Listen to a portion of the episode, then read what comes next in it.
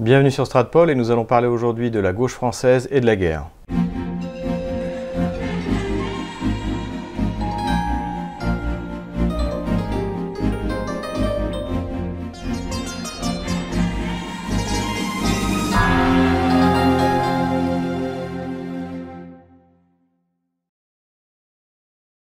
Cette vidéo s'inscrit dans une série euh, à venir de plusieurs vidéos qui va consister en une déconstruction des mythes sur lesquels euh, la gauche française s'appuie encore aujourd'hui.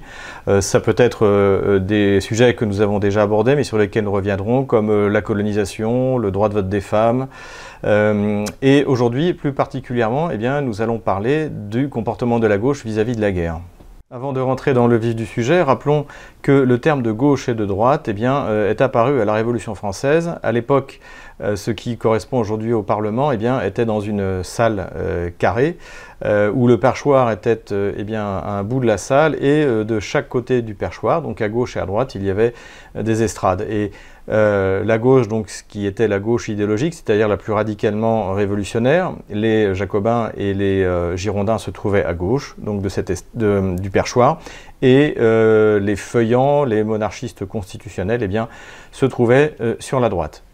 Ce découpage de la vie politique entre droite et gauche aura de l'influence et le terme sera repris eh bien, par, par tous les pays dans le monde. Au sein de cette gauche, donc, il y a les Girondins et qui représentent en fait euh, le messianisme de gauche, c'est-à-dire de ceux qui veulent porter la bonne nouvelle républicaine euh, et de la Révolution française partout dans le monde et euh, faire la guerre contre les tyrans. Et donc cette guerre, eh bien, ils vont l'obtenir en 1792. bien sûr, ils vont l'obtenir contre les monarchistes constitutionnels, donc les feuillants, mais également contre les jacobins qui, eux, et ça sera aussi un autre, un autre sujet de vidéo, eux préféreraient ne pas faire la guerre à l'extérieur pour pouvoir la faire à l'intérieur et euh, éliminer euh, ceux qui eh s'opposent euh, au mouvement révolutionnaire tel que eux le conçoivent. Donc 1792, eh bien, c'est cette première guerre qui va profondément marquer l'histoire de la gauche, c'est-à-dire que on n'est pas économe du sang des Français pour aller porter son idéologie aux quatre coins de la planète. Ce cycle de guerre déclenché en 1792 s'achèvera en 1815 par le traité de Vienne qui euh, scellera eh le, déclin de la France sur la, scène internationale. Pour autant, la gauche française ne renonce pas à ce militarisme idéologique. De 1815 à nos jours, quand elle sera au pouvoir ou lorsque ses idées domineront, elle se lancera dans des conquêtes militaires toujours dans le but, eh bien, euh, soit de chasser les tyrans comme 1792, soit euh, de soutenir le principe des nationalités, du droit des peuples à disposer d'eux-mêmes, soit plus récemment dans ce qu'on a appelé euh, la guerre humanitaire. Nous ne nous attarderons pas sur les périodes de restauration et même sur la période de Napoléon III, même si celui-ci déclenche des guerres au nom du principe des nationalités, parce que eh bien, la définition de gauche et de droite prend réellement tout son sens en 1877 au moment où, après l'échec de l'ultime restauration, eh bien, naît euh, la, Troisième République. Le militarisme idéologique de la Troisième République va s'affirmer dans la colonisation. Alors qu'en 1877, eh l'idée coloniale en France n'intéresse pas grand monde. Euh, je renvoie euh, justement aux travaux de, Raoul Girardet, qui fut d'ailleurs mon, professeur à Saint-Cyr.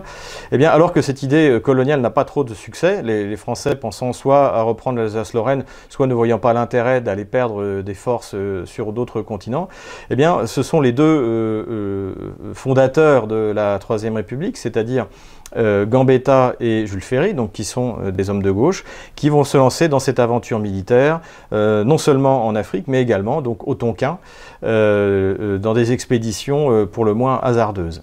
Rappelons au passage que euh, cette orientation de la France vers euh, des conquêtes coloniales plutôt vers de la reconquête de l'Alsace-Lorraine, que nous venons à peine de perdre euh, face à la Prusse et, désormais face au Second Reich, eh bien, cette, nouvelle politique française est, très soutenue par Bismarck, qui est bien content de voir que les Français pensent à autre chose qu'à l'Europe. Cette conquête coloniale se fait, rappelons-le, au, nom du droit et des devoirs des races supérieures vis à -vis, des races inférieures. Les conquêtes coloniales contribuent à épuiser la France et à, son impréparation euh, vis-à-vis de la Première Guerre mondiale sur laquelle nous reviendrons dans la deuxième partie de cette vidéo. La France sort vainqueur de la, de la Première Guerre mondiale et l'on pourrait croire qu'à ce moment-là, eh bien, la gauche euh, va renoncer à son bellicisme idéologique et comprendre que euh, la colonisation, malgré les, apports extraordinaires que ça a été pour les, peuples que nous avons colonisés, hein, je ne vais pas faire la liste des hôpitaux, des voies ferrées, de, ce grand bond en avant économique euh, qui a été fait grâce, grâce aux Français dans ces pays-là, eh bien, euh, euh, la gauche ne comprend pas qu'il est temps d'en finir et de se concentrer sur, euh, l'ennemi principal qui est, qui est l'Allemagne qui a déjà commencé son réarmement. Eh bien, la gauche relance de nouveau une guerre. Cette fois, c'est au Maroc, suite au soulèvement d'Abdelkrim en 1924. Et en effet, qui est au pouvoir à ce moment-là? Eh bien, c'est le cartel des gauches, et toujours au nom de cette obsession de vouloir contrôler des territoires où nous n'avons rien à faire. Ce qu'il est important de préciser avant de continuer cette vidéo, c'est que la Troisième et la Quatrième République n'ont été gouvernées que par la gauche alors évidemment, ce sont 50 euh, nuances de gauche. Et puisque, eh par exemple, Gambetta et Jules Ferry, 20 ans après, euh, sont euh, largement dépassés sur leur gauche. Mais ça ne veut pas dire qu'ils ont changé d'idée. Si on prend par exemple quelqu'un comme Georges Clémenceau, Georges Clémenceau débute sa, carrière politique à l'extrême gauche, puis à gauche, puis finalement finit à la tête du, de, la Chambre Bleu Horizon en 1918, réputée à droite parce qu'elle veut faire payer les Allemands. Il finit sa carrière politique sans euh, avoir jamais euh, changé d'idée, mais en revanche, c'est euh, le, paysage politique français qui change dans, ce qu'un ce qu'un auteur français appelle en 1932 eh bien, le, sinistrisme, ou plutôt, on pourrait appeler ça, nous, le, le, sinistrogir, c'est-à-dire le mouvement de la vie politique française vers la gauche. Pourquoi? Eh parce que les radicaux qui sont la gauche en 1877 eh bien, sont repoussés d'abord vers le centre et ensuite vers la droite, euh, tout d'abord eh bien par par les socialistes de la SFIO, puis par les communistes. Mais quoi qu'il arrive, et il suffit pour cela d'examiner le, personnel politique, eh bien la France euh, sera euh, gouvernée toujours par eh bien, des, des, hommes qui appartiennent à ces 50 nuances de gauche. Un autre exemple est celui de Pierre Laval, qui démarre sa carrière comme plus jeune député socialiste, puis radical socialiste. Il devient par la suite membre d'un gouvernement que l'historiographie veut nous faire croire comme étant de droite, alors qu'il est composé par des personnes de gauche entre 1932 et 1936. Au lendemain de la Deuxième Guerre mondiale, au sein de la Quatrième République, c'est encore la gauche qui domine et qui n'a toujours pas compris que la France doit abandonner euh, calmement ses colonies et euh, passer à autre chose euh, pour, comme le dit, le dit, général de Gaulle d'ailleurs un peu plus tard, eh bien, la France n'a pas besoin de construire un nouveau dispensaire en Afrique, elle a besoin d'usines, elle a besoin d'autoroutes, elle a besoin de voies ferrées, elle a besoin d'avions, etc., etc. Donc la gauche ne comprend toujours pas ça et se lance contre tout réalisme dans, eh bien, dans des guerres de, décolonisation qui vont coûter cher à, son armée. Une fois de plus, on voit que la gauche n'est jamais avare du sang des Français lorsqu'il s'agit de poursuivre ses objectifs idéologiques. Donc cette gauche de la 4ème République fait la guerre en Indochine, perd la guerre en Indochine et puis décide de faire la guerre en Algérie. Euh, et d'ailleurs, qui envoie l'armée française en Algérie? Eh bien, c'est euh, François Mitterrand, qui est à l'époque ministre de l'Intérieur. La guerre d'Algérie se finit, on le sait, par euh, l'intervention du général de Gaulle. Alors on peut en critiquer la manière dont ça s'est fait, mais dans la réalité politique, et c'est sans doute ce qu'on retiendra dans l'histoire dans un siècle, eh bien le général de Gaulle, le Gaulle a libéré la France du boulet colonial, boulet dans lequel elle a perdu son argent, boulet qui l'a empêché de se préparer correctement aux deux grandes guerres mondiales qui nous ont, qui nous ont fait tant de mal. À partir de l'arrivée du général de Gaulle, la France est enfin gouvernée à droite et cela se manifeste bien sûr par le retour à la souveraineté euh, nationale et à la prise de décision et au retrait euh, pour partie de, l'organisation euh, du traité de l'Atlantique Nord, c'est-à-dire de l'OTAN.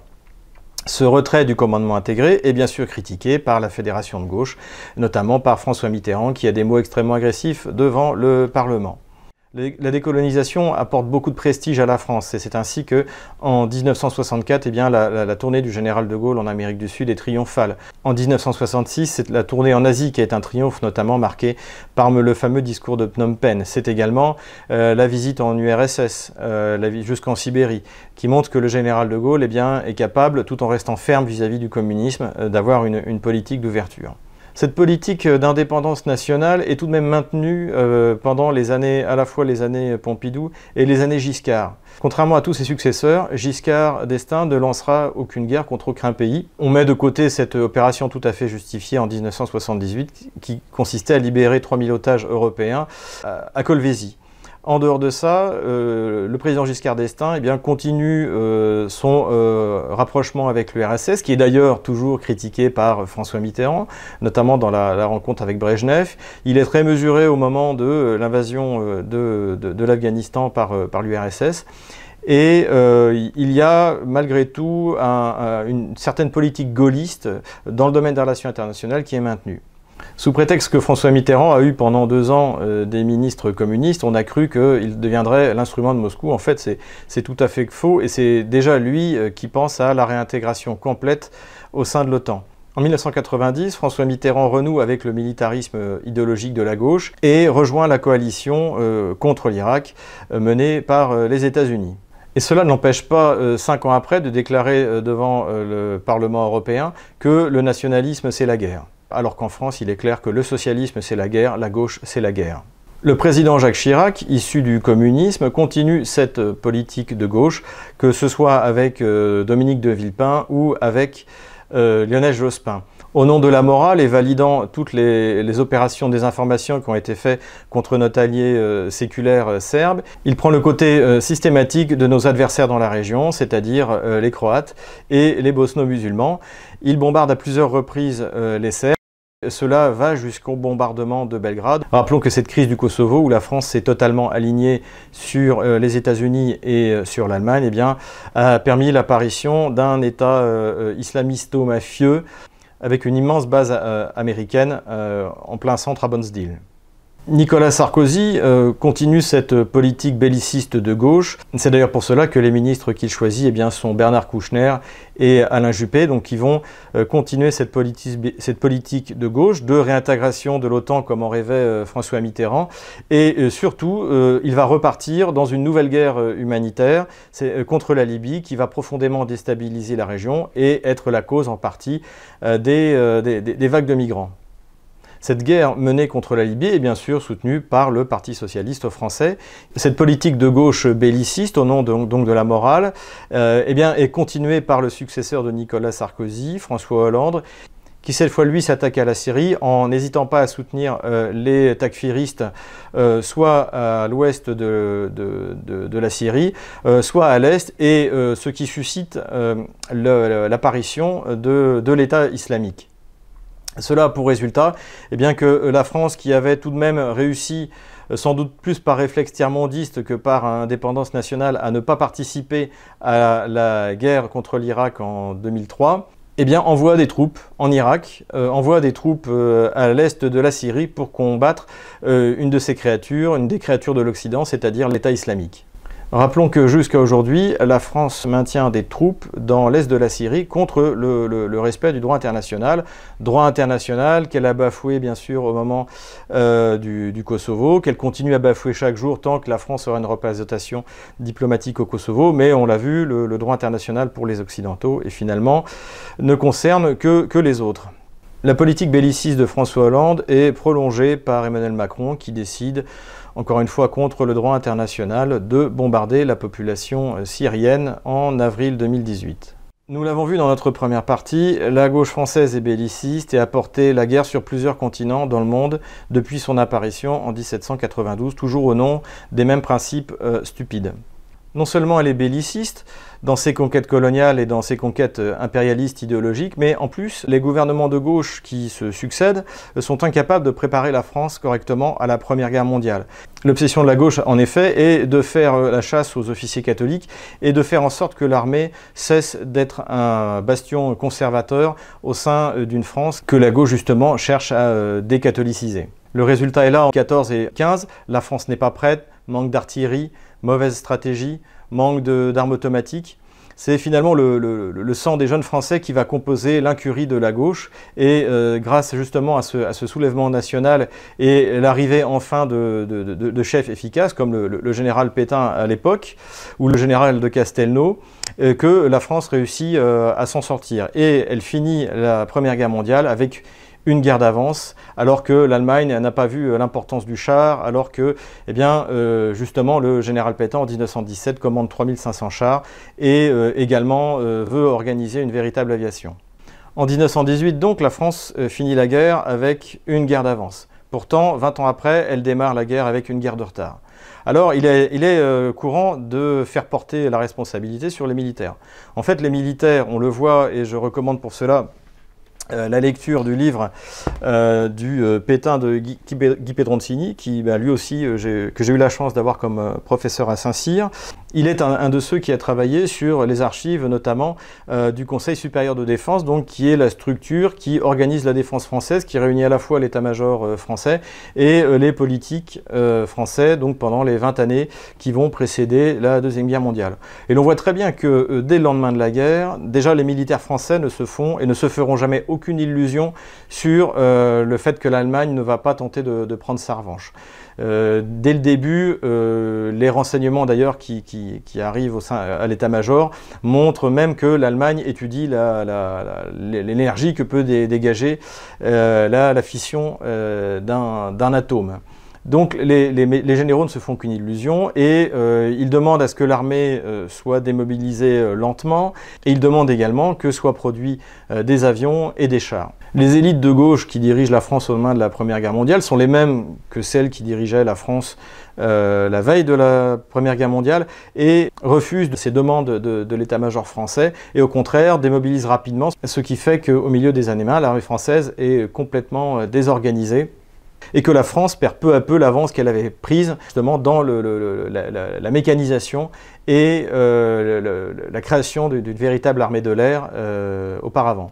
Ce sont donc ces gouvernements de nuances de gauche qui, succèdent de 1918 à 1939 euh, qui vont insister sur la nécessaire doctrine purement défensive que doit avoir l'armée française, ce qui aura des conséquences catastrophiques euh, en 1940. Non seulement la gauche va empêcher un réarmement euh, de l'armée française correct, mais en plus elle va nommer euh, des militaires nullissimes, dont le plus connu est euh, le général Gamelin, à la tête de l'armée française, et qui vont contribuer à paralyser la pensée militaire française. Puisque effectivement, en France aussi, comme en Allemagne, certains penseurs, comme le général de Gaulle, pensent qu'on aurait besoin d'une armée métier pour pouvoir réagir rapidement en cas de conflit, parce que les matériels deviennent plus compliqués à utiliser et que eh l'arme blindée doit être utilisée euh, de manière massive pour obtenir euh, une percée. Ces penseurs euh, alternatifs sont, à partir de 1935, brimés par Gamelin qui exige que toute pensée militaire non conforme eh bien, soit d'abord validée par l'état-major. Autant dire que euh, à partir de là, toute la pensée militaire française euh, est morte. On vient de revivre un exemple similaire sous la, présidence d'Emmanuel Macron, euh, puisque l'année dernière, en 2018, un certain colonel Le Grillet a émis un article sur une bataille qui a eu lieu dans l'est de la Syrie, où il explique que la stratégie française est tout à fait contestable. Je, recommande à nos lecteurs de lire cet article parce que c'est franchement intéressant. Eh bien, au lieu d'apprécier cet article, qui pourtant est publié dans la revue de défense nationale, dans un journal dans lequel les articles, euh, on va dire, alternatifs sont, autorisés, voire recommandés, eh bien, le colonel Le Grillet sera sanctionné par euh, le ministre de la Défense et le chef d'état-major actuel, le, général Lecointre, parle même de trahison. Donc il est évident que euh, c'est un choix aussi de la gauche qui a peur d'un putsch d'un militaire trop populaire et pas assez obéissant, préférera toujours mettre des moutons comme euh, Gamelin, comme le Pierre de Villiers ou comme le, général Lecointre, qui effectivement se font preuve d'une obéissance euh, absolue vis-à-vis du pouvoir politique, mais qui n'auront jamais le courage de défendre leur armée face au gauchisme triomphant. À partir de l'arrivée de Hitler au pouvoir, il y a quand même une certaine réaction dans la classe politique française, et d'autant plus que eh c'est le maréchal Pétain qui, suite au, 6 février 1934, est appelé euh, comme ministre de la Défense. Et il propose un programme d'armement, notamment euh, la mise en place d'une grande armée euh, aérienne capable eh de, combattre, dans cette, dimension encore nouvelle pour les armées européennes. Et c'est une partie de la, de la gauche qui va euh, s'opposer à ce réarmement parce qu'une nouvelle maladie de la gauche est apparue. Elle avait déjà commencé à apparaître en 1913 avec euh, Jaurès, puisque, euh, qui, qui pensait que les ouvriers allemands feraient la grève plutôt que d'aller se battre contre les ouvriers français. mais elle prend tout son essor au lendemain de la Première Guerre mondiale, avec notamment le fameux Aristide Briand et le pacte Briand-Kellogg's en 1929 qui, met, la, qui déclare la, la, guerre illégale. Donc toutes ces âneries Wilson hein, issue des, 14 points de Wilson en 1916, euh, de l'échec de la SDN, et eh bien toutes ces âneries euh, pacifistes vont, contribuer à désarmer euh, moralement et, matériellement la France, alors que eh l'Allemagne recommence à réarmer et à se réformer dès 1919. Il faut bien le comprendre. Les réformes fondamentales qui ont été faites par le général von Zecht, qui vont préparer le, redressement de l'armée allemande sont faites dans les années 20, bien avant que euh, Hitler arrive au pouvoir.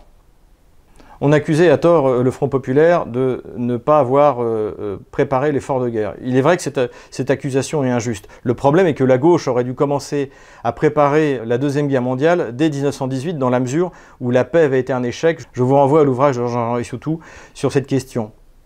Euh, la gauche a échoué à préparer la France à la guerre pendant les 20 ans. Et ce n'est pas en prenant des mesures de dernier moment à partir de 1936 et finalement les budgets qui arrivent en 1937, deux, ans avant la, guerre, que euh, euh, l'armée française peut recevoir les matériels, s'y préparer, apprendre à les, à les utiliser. Et je ne parle même pas de la doctrine stupide, encore une fois, qui est appliquée par, par Gamelin. Si le Front populaire, effectivement, eh prend les crédits suffisants pour le réarmement, ce sont les hommes politiques qui forment le Front populaire, qui s'opposent, euh, qui sont pacifistes et qui s'opposent euh, au réarmement de la France suffisamment tôt. Et notamment lorsque, justement, en 1934, le maréchal Pétain propose euh, l'augmentation des crédits et le, retour à une armée suffisamment puissante pour arrêter l'armée allemande. Voici ce que Blum dit en 1934 devant le, Parlement au moment où euh, le gouvernement essaie d'obtenir euh, des, financements supplémentaires pour notre armée. Déposons les armes, bon gré mal gré, l'Allemagne sera bien obligée d'en faire autant. De son côté, Vincent Riol dénonce, lui, les, je cite, vertueuses indignations patriotiques. Le socialiste Jules Mock, quant à lui, bien sûr, s'oppose à l'augmentation de ces crédits. Les pires sont les communistes, en plus euh, animés par euh, le Comintern, c'est-à-dire cette, cette, structure internationale basée à Moscou qui vise à subvertir les, euh, puissances occidentales, notamment par, le pacifisme. Voici ce que dit Torres au moment de ces débats en 1934. Nous voterons contre pour des raisons doctrinales, car la paix ne peut être assurée en Europe que par le triomphe du socialisme. Nous redisons notre hostilité à la défense nationale, nous ne voulons pas un instant y croire. Nous, Parti communiste, mettant au-dessus de tout notre volonté de nous opposer à la guerre, nous opposer au gouvernement dit d'union nationale qui prépare le fascisme et la guerre, nous sommes désireux de nous battre contre vous et avec les ouvriers socialistes, avec les ouvriers confédérés et les ouvriers ligueurs, la main dans la main, nous vous battrons et nous ferons les soviets. Notre rôle à nous est de travailler à transformer la guerre impérialiste en guerre civile. Voilà notre doctrine. Voilà, en conclusion de cette deuxième partie, ce qu'on peut dire, c'est que euh, la gauche française, qui a été au pouvoir pendant toute la Troisième République, a été systématiquement incapable de nous préparer à la Première et la Deuxième Guerre mondiale. Nous avons gagné la Première Guerre mondiale grâce au sacrifice inouï des jeunes soldats français. Les mêmes erreurs ont amené à la défaite en 1940 parce que malheureusement les chars allemands allaient bien plus vite que l'armée allemande en 1914. Et cette défaite est due à la gauche euh, dès 1919 qui a été incapable d'écouter ses généraux qui lui disaient que nous avions besoin de chars et d'avions et que l'Allemagne réarmait. Elle a laissé à la tête de l'armée française le protégé de Daladier, le général Gamelin, qui était complètement incompétent. Et après ça, à partir de 1940, eh c'est la gauche qui a massivement collaboré avec euh, l'occupant euh, nazi. Mais nous y reviendrons dans une autre vidéo. En attendant, pour ceux que ça intéresse, je recommande la lecture des euh, collabos de l'Europe Nouvelle, hein, dont j'ai déjà parlé, de Bernard Brunto et de Un paradoxe français de Simon Epstein, Antiraciste dans la collaboration, antisémite dans la résistance. Le titre veut bien dire ce qu'il veut dire. Voilà ma première vidéo et bien sur ce que j'appellerais la déconstruction de la gauche. Il y en aura d'autres, notamment eh bien sur la collaboration, sur la gauche et les femmes, sur la gauche et la colonisation. Nous y reviendrons plus en détail. Euh, j'attends vos commentaires. Il y a des choses peut-être que je n'ai pas vues, d'autres que, euh, avec lesquelles vous n'êtes pas d'accord. Donc je, suis preneur de toute critique positive, euh, puisque eh je prépare un travail vraiment global justement sur cette gauche française qui fait tant de mal à notre pays depuis 150 ans. Si cette vidéo vous a plu, n'hésitez pas à mettre un pouce bleu, n'hésitez pas à vous abonner à notre lettre d'information, à vous inscrire sur notre canal YouTube et à faire un don. Alors attention, notre compte PayPal a changé, le nouveau compte sera dans les commentaires de cette vidéo.